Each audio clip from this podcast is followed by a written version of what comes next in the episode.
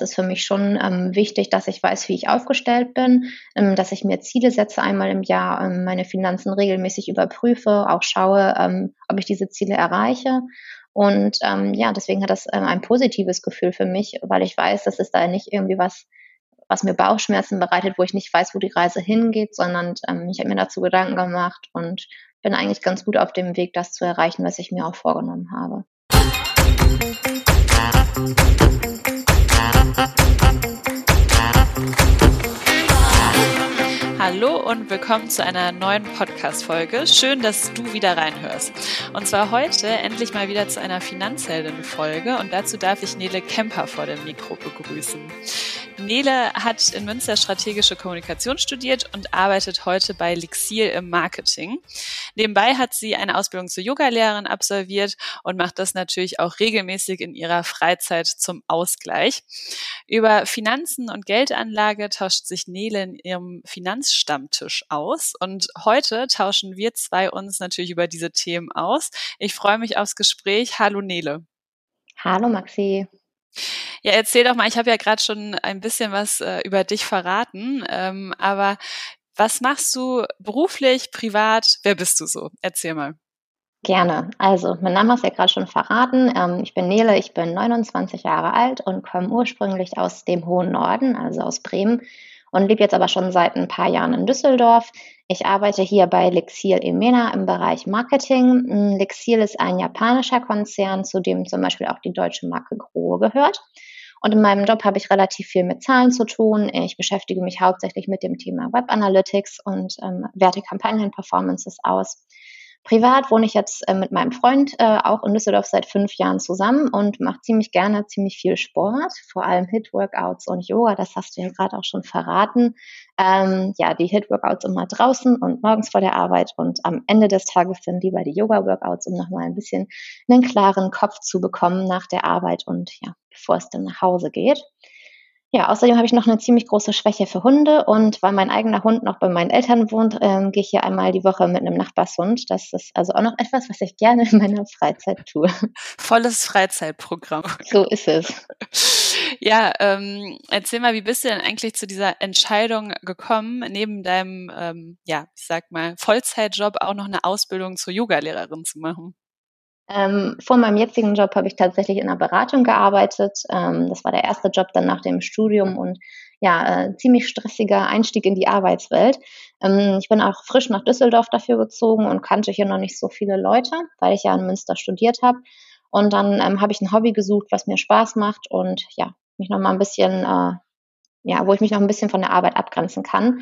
Und das war dann Yoga. Und ähm, ja, dann ähm, habe ich äh, direkt ein Studio gefunden, was ziemlich cool war, richtig coole Yoga-Lehrer kennengelernt und war angefixt. Ähm, für mich äh, bedeutet Yoga eigentlich ziemlich viel, das gibt mir unglaublich viel. Das klingt jetzt so ein bisschen esoterisch, aber für mich ist Yoga tatsächlich ähm, ein Weg, um sich stärker auf mich selbst zu konzentrieren, wieder besser zu mir selbst zurückzufinden, gerade wenn der Arbeitsalltag mal stressiger wird. Eigentlich wie so ein Kompass, ähm, der immer wieder zu mir zurück zeigt oder mir den Weg zu mir zurück zeigt. Und ähm, ich bin persönlich kein Fan vom ruhigen Yoga, sondern mag gerne dynamisches Yoga, gehe da gerne körperlich und mental auch an die Grenzen. Ist nicht nur so ruhig auf der Matte liegen, auch, aber nicht nur. Ja, und ähm, dann habe ich mich für die Yogalehrerausbildung entschieden, um auf die Frage zurückzukommen, um äh, mein Wissen einmal meiner eigenen Praxis zu vertiefen und äh, auch zu verbessern, aber auch um dieses gute Gefühl, was ich aus dem Yoga ziehe, an möglichst viele Leute weiterzugeben und ähm, ja, ihnen dabei zu helfen, bisschen ruhiger, gelassener durchs Leben zu gehen. Und klappt das bei dir selbst auch ganz gut? Also würdest du sagen, dass sich die Ausbildung dahingehend gelohnt hat und sich auszahlt? Ja, auf jeden Fall. Ähm, also einerseits ähm, hat sich meine eigene Yoga-Praxis dadurch nochmal verbessert, aber auf der anderen, ähm, auf der anderen Seite ähm, gibt es mir unglaublich viel, das eben auch an, an, an meine Schülerinnen und Schüler weiterzugeben, äh, die Stunden dementsprechend zu strukturieren. Und die Yogalehrerausbildung gibt einem ja auch sehr viel im Bereich Soft Skills, also wie stelle ich mir als Trainer auf, wie gehe ich auch auf unterschiedliche Menschen ein, wie kann ich äh, deren Fähigkeiten fördern oder sie vielleicht auch noch ein bisschen über ihre Grenzen hinausbringen, wenn sie dafür offen sind. Ähm, das sind dann auch Soft Skills, die ich äh, im Berufsalltag tatsächlich ganz gut ähm, anwenden kann. Und ähm, ja, äh, außerdem habe ich dabei tatsächlich auch ziemlich viele coole Menschen kennengelernt, die meine Werte teilen und aus, äh, aus denen äh, jetzt tatsächlich gute Freundschaften oder mit denen jetzt gute Freundschaften entstanden sind. Ja, du hattest vorhin ja auch schon einmal erzählt, in deinem Beruf hast du viel mit Zahlen zu tun. Äh, heute geht es ja auch ein bisschen um die Themen äh, Finanzen, Geldanlage, äh, was natürlich auch mit Zahlen zu tun hat. Ähm, wenn du so ein Wort wählen dürftest, um dein Verhältnis zum Thema Finanzen, Geld zu beschreiben, was wäre das? Was wäre das? Ich glaube, es wäre das Wort frei weil ähm, ja, ich muss mich outen, Finanzliteratur äh, im Detail ist für mich nicht das spannendste Thema auf der Welt und ich glaube, dafür spreche ich für viele Menschen, nicht nur Frauen, sondern Menschen. Ähm, ich wollte aber trotzdem ähm, ja von den Gewinnen der Börse profitieren, also habe ich in den sauren Apfel gebissen und mich damit ähm, ein bisschen intensiver auseinandergesetzt und mir eine Basis geschaffen, die jetzt ganz gut für mich arbeitet, sodass ich ähm, sozusagen gedanklich frei davon bin und nicht immer wieder darüber nachdenken muss. Ähm, frei außerdem, weil ich ganz gerne offen und frei mit meinen Freunden darüber spreche, äh, was da, äh, was da so geht und was man da vielleicht noch rausholen kann. Und wann hast du dich das erste Mal damit wirklich so intensiv auseinandergesetzt? Wann war das ungefähr? Ähm, ich glaube, das ist ganz klassisch. Äh, na, mit dem ersten Job im Studium ähm, habe ich zwar auch immer gearbeitet und hatte Geld zur Verfügung, ähm, aber ich habe alles, was übrig geblieben ist, ins Thema Reisen gesteckt, weil für mich war irgendwie im Studium schon ganz klar, dass ich so viel Zeit wahrscheinlich erstmal eine ganze, ganze Phase lang nicht haben werde. Deswegen ähm, bin ich wirklich sehr, sehr viel gereist und am Ende des Monats war dann nicht so viel zum Investieren übrig. Das hat sich dann mit dem ersten Job ähm, geändert und ähm, dann habe ich äh, ja gedacht, was mache ich jetzt mit dem Geld, was man jeden Monat aufs Konto kriegt und ich bin immer jemand, der geht gerne Themen strukturiert an, brauchte ich also so einen Plan und habe mir ein paar Bücher gekauft. Ähm, für mich sind diese Bücher nichts, wo Männer im Anzug vorne auf dem Cover irgendwie die nächste Million versprechen oder irgendwie so ein Fach, Fachchinesisch äh, draufsteht. Ich habe dann ganz bewusst nach ähm, Finanzliteratur für Frauen äh, äh, in Büchern und im Netz gesucht und habe da auch ähm, so ein, zwei Sachen gefunden, die mich ähm, ja, sehr angesprochen haben und die mir vor allem auch geholfen haben, erstmal so die ersten Schritte zu gehen. Und ähm, ja, das, äh, da habe ich mir dann Tipps rausgesucht, zum Beispiel erstmal einen Notgroschen anzusparen. Das sind dann so drei Monatsgehälter, damit, wenn die Waschmaschine mal äh, kaputt geht, man immer was auf dem Konto hat oder auch, ähm, damit man ähm, vielleicht auch meine Arbeitslosigkeit ganz gut überbrücken kann. Und als das dann äh, angespart war, dann ging es äh, zum, zum Thema äh, Anlage über. Und ja, dann dann habe ich mir zwei ETF-Sparpläne ausgesucht, ähm, die zu mir und meinen persönlichen Werten passen und die bespare ich monatlich. Ähm, und hier haben mir vor allem auch Gespräche ja, mit meinem Vater dabei geholfen. Der kommt aus der Finanzbranche, kennt sich hier ziemlich gut mit der Börse aus und ja, ist einfach für mich ein super wertvoller Gesprächspartner. Und mein Partner, der, ähm, der ist äh, fünf Jahre älter als ich, ist also schon ein bisschen früher in die Berufswelt eingestiegen. Und äh, mit dem habe ich mich darüber auch immer viel ausgetauscht. Der hat sich nämlich auch ein Depot aufgebaut. Also war es eigentlich äh, so von der Reihenfolge, ich sag mal erst, dass du dir selbst Wissen angeeignet hast über Literatur im Internet, irgendwie dir Sachen angeguckt hast und dann ähm, aber auch wirklich dieser Austausch mit Familie, Freunden ähm, dann relevant wurde und dich nochmal bestärkt hast darin? Ja, genau. Ich ähm, hab, wollte erstmal so ein bisschen verstehen, was da eigentlich an der Börse passiert und dann gucken, wie ich das für mich nutzen kann. Und gerade bei diesem zweiten Schritt finde ich den Austausch super wichtig, um zu gucken, wie andere das eigentlich umsetzen und was man da vielleicht noch lernen kann, wie man sich inspirieren kann. Ja, und gerade weil ich jetzt nicht so der Typ bin, der immer so irgendwelchen YouTubern folgt oder Bloggern folgt und sich die neuesten Tipps und Tricks raussucht, ist für mich persönlich ähm, echt ein guter Austausch mit Freunden, ja, oder Familie wichtig, um da, ja, um da einen guten Weg für mich zu finden. Ja, du hast vorhin einmal äh, ganz schön diese Worte gesagt, dann musstest du einmal einen sauren Apfel beißen. Äh, das hörte sich für mich so ein bisschen so an, dass das Thema Finanzen ähm, vielleicht früher nicht so dein Lieblingsthema war. Ähm, wie war denn früher deine Einstellung zum Thema Geld? Ja, also ich würde sagen, ähm, meine Einstellung zum Thema Geld ähm, war eigentlich nie eine negative. Ähm, ich äh, habe mich damit früher strategisch nicht auseinandergesetzt, sondern also es war jetzt nie so, dass ich am Hungertuch genagt habe. Mir ging es Gott sei Dank auch durch die Unterstützung meiner Eltern immer gut. Ähm, aber wenn man dann sein eigenes Geld auf dem Konto hat und ähm, überlegt, wie man sich aufstellen kann, dann wird das Thema natürlich relevanter. Und ähm, wenn man dann die ersten Schritte geht und sieht, wie sich das auch vermehrt, ähm, in, in, in guten Monaten jedenfalls, ähm, dann, dann macht das natürlich noch mehr Spaß und dann wird das Thema für einen selbst auch relevanter, weil man sich da natürlich einen Lebensstil ermöglichen kann oder Träume ähm, ermöglichen kann, die, ja, die einfach das Leben auch schöner gestalten. Und was würdest du sagen, welchen Stellenwert hat es aktuell bei dir? Also für mich es ist nach wie vor sehr positiv konnotiert. Es ist jetzt nicht so, dass ich den ganzen Tag über Geld nachdenke, aber es ist für mich schon ähm, wichtig, dass ich weiß, wie ich aufgestellt bin, ähm, dass ich mir Ziele setze einmal im Jahr, ähm, meine Finanzen regelmäßig überprüfe, auch schaue, ähm, ob ich diese Ziele erreiche.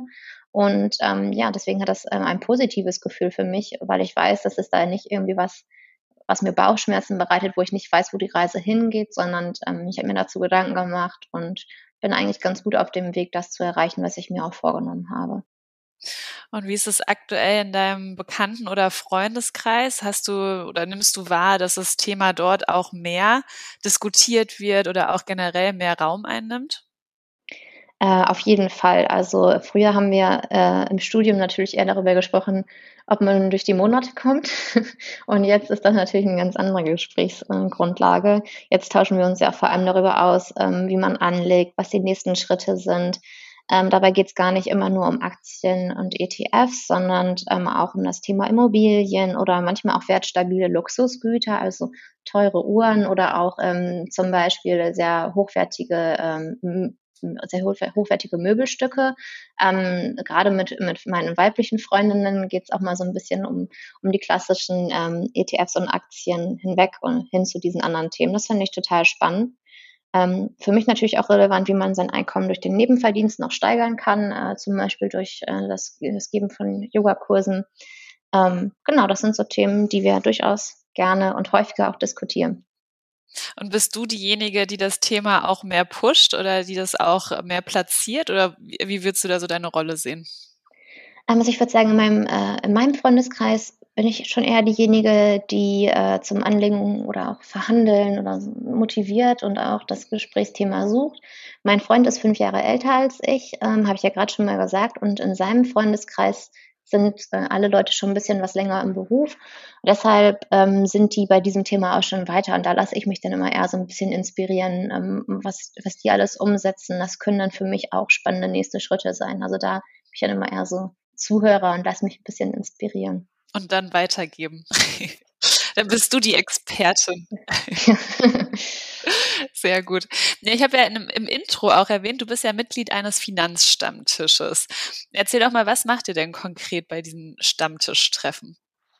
Ja, das klingt jetzt so richtig seriös, ne? Das ist eigentlich nur eine Gruppe von Freunden, die sich so ein paar Mal im Jahr ganz bewusst äh, trifft zum Thema Finanzen, Anlage, Investitionen. Und ursprünglich ähm, hat sich mein Partner nämlich mit seinen Freunden getroffen und ich habe ihm dann gesagt, äh, dass mich das Thema auch total interessiert, dass ich ja auch ein Gehalt und also regelmäßiges Einkommen habe und dass ich beim nächsten Mal unbedingt mitkommen will, um auch mal zu wissen, was da eigentlich immer so besprochen wird und wie ich das auch für mich nutzen kann. Ja, dann bin ich beim nächsten Mal mitgekommen und habe festgestellt, dass ich die einzige Frau war. Das fand ich nicht ganz so gut. Dann habe ich äh, den Jungs mal so ein bisschen ins Gewissen geredet und ähm, sie gefragt, warum sie ihre Partnerinnen, Frauen, Freundinnen, was auch immer eigentlich nicht mitbringen weil das Thema für sie ja genauso relevant ist. Wir verdienen ja im Moment alle Geld. Und ähm, ja, dann beim nächsten Mal war die Quote auf jeden Fall schon deutlich besser. das war schön für mich zu sehen. Und ähm, ja, finde ich, fand ich eigentlich nochmal krass, weil oft gar nicht wahrgenommen wird, dass wir Frauen ja auch Geld zur Verfügung haben, dass wir gewinnbringend anlegen oder investieren wollen. Ähm, aber um nochmal zu deiner Frage zurückzukommen, inhaltlich geht es bei, bei diesem Stammtisch eigentlich darum, dass wir uns über verschiedene Anlagemöglichkeiten austauschen. Also am Anfang hat jeder einmal erklärt, wie er oder sie finanziell aufgestellt ist, ohne konkrete Zahlen, eher mit prozentualen Aufteilungen. Und dann haben wir Schwerpunktthemen gelegt. Also zum Beispiel sind Freunde von uns gerade Eltern geworden und wollten ein Depot für ihre Tochter anlegen. Oder es ging um die Volatilität der Börse in aktuellen Zeiten. Und dann ähm, haben wir auch das ein oder andere Mal so Gäste dabei. Ich habe dann zum Beispiel mal meinen Vater eingeladen, der uns so ein bisschen seine Expertise zu diesen beiden Themen ähm, vermittelt hat. Und für den nächsten Stammtisch äh, der über die Sommermonate ehrlicherweise ein bisschen ausgefallen ist, äh, haben wir uns aber das Thema grüne Investments vorgenommen. Das finde ich nämlich total spannend und habe da noch gar nicht so viel Wissen. Und ja, da haben äh, Freunde von uns aber einen ganz guten Kontakt und der wird dann beim nächsten Mal uns was erzählen und bin ich schon sehr gespannt. Ja, sehr cool. Das hört sich super spannend an. Und äh, hast du jetzt die Frauenquote denn äh, hochgetrieben? Ist es ausgeglichen oder wie setzt sich der, der Stammtisch gerade zusammen? Ja, also ich würde sagen, bei 50, 50 sind wir noch nicht. Ja, vielleicht so 60, 40 ungefähr. Je nachdem, wie gut wir in der jeweiligen Runde gerade vertreten sind. Aber auf jeden Fall besser als die äh, Ausgangslage, würde ich mal sagen, wo es ein reiner ja. Herrentisch war. Aber schlechter ging es ja auch nicht. Das stimmt. das stimmt. Ja, ich glaube, also wenn ich mir das so anhöre, könnte ich mir vorstellen, dass viele, äh, die jetzt gerade hier unserem Podcast lauschen, vielleicht auch Lust hätten, mal so eine Runde ins Leben zu rufen oder sich da zusammenzutun. Hast du einen Tipp für unsere Zuhörerinnen und Zuhörer, die vielleicht auch gerne sowas machen würden? Klar, also ich würde immer empfehlen, dass man sich Gleichgesinnte sucht, die auch irgendwas mit ihrem Geld anfangen wollen und dann einfach mal ganz locker über die äh, Themen sprechen, über, über die ihr euch austauschen wollt. Ich finde, dass es meistens schon total hilft, sich einfach mal fokussiert mit einem Thema auseinanderzusetzen und verschiedene Meinungen dazu zu hören.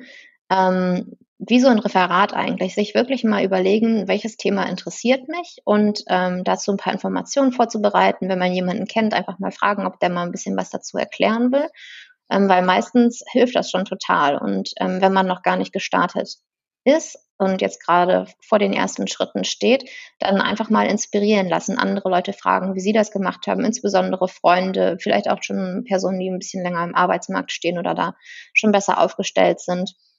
Weil bei uns im Stammtisch ist zum Beispiel auch alles dabei von Leuten, die sich wirklich tagtäglich da mit ihren, äh, mit ihren Aktiendepots auseinandersetzen, bis hin zu Börsenneulingen oder ähm, Personen, die jetzt gerade erst ins Berufsleben gestartet sind.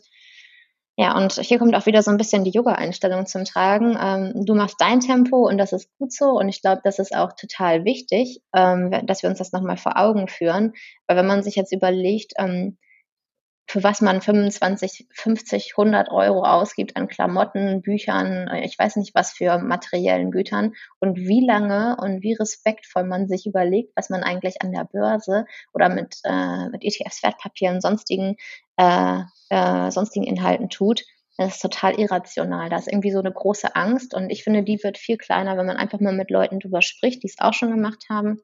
Ja, also einfach auf Freunde zugehen und mal das Gespräch suchen. Und wie transparent seid ihr bei euch im Kreis? Gibt es da irgendwelche Themen, wo du sagen würdest, oh, die, die klammern wir aus oder die kommen nicht so wirklich auf den Tisch? Oder kann wirklich jeder mit jedem Thema äh, ankommen oder sagen, hier, heute würde ich gerne über das und das reden? Also wie offen seid ihr da wirklich? Also ich würde sagen, es ist schon sehr offen. Ähm, zum Beispiel ähm, ein, äh, ein, eine Person aus dem äh, Stammtisch, die ähm, steht der Börse sehr skeptisch gegenüber und ähm, hat sich deswegen auch noch nicht getraut, äh, was anzulegen. Und deswegen ging es auch dann zum Beispiel im Gespräch mit meinem Vater auch darum, was die Börse überhaupt bietet, ähm, wie, wie risikobehaftet sie ist und was es vielleicht noch für alternative Investitionsmöglichkeiten gibt. Also ähm, es ist jetzt nicht so, dass wir alle denselben Weg verfolgen. Da hat jeder ganz andere Vorstellungen und ja auch Werte, die man vertritt. Mir ist zum Beispiel wichtig, dass ähm, das ganze Thema Nachhaltigkeit irgendwie auch in meinen Investitionen berücksichtigt wird.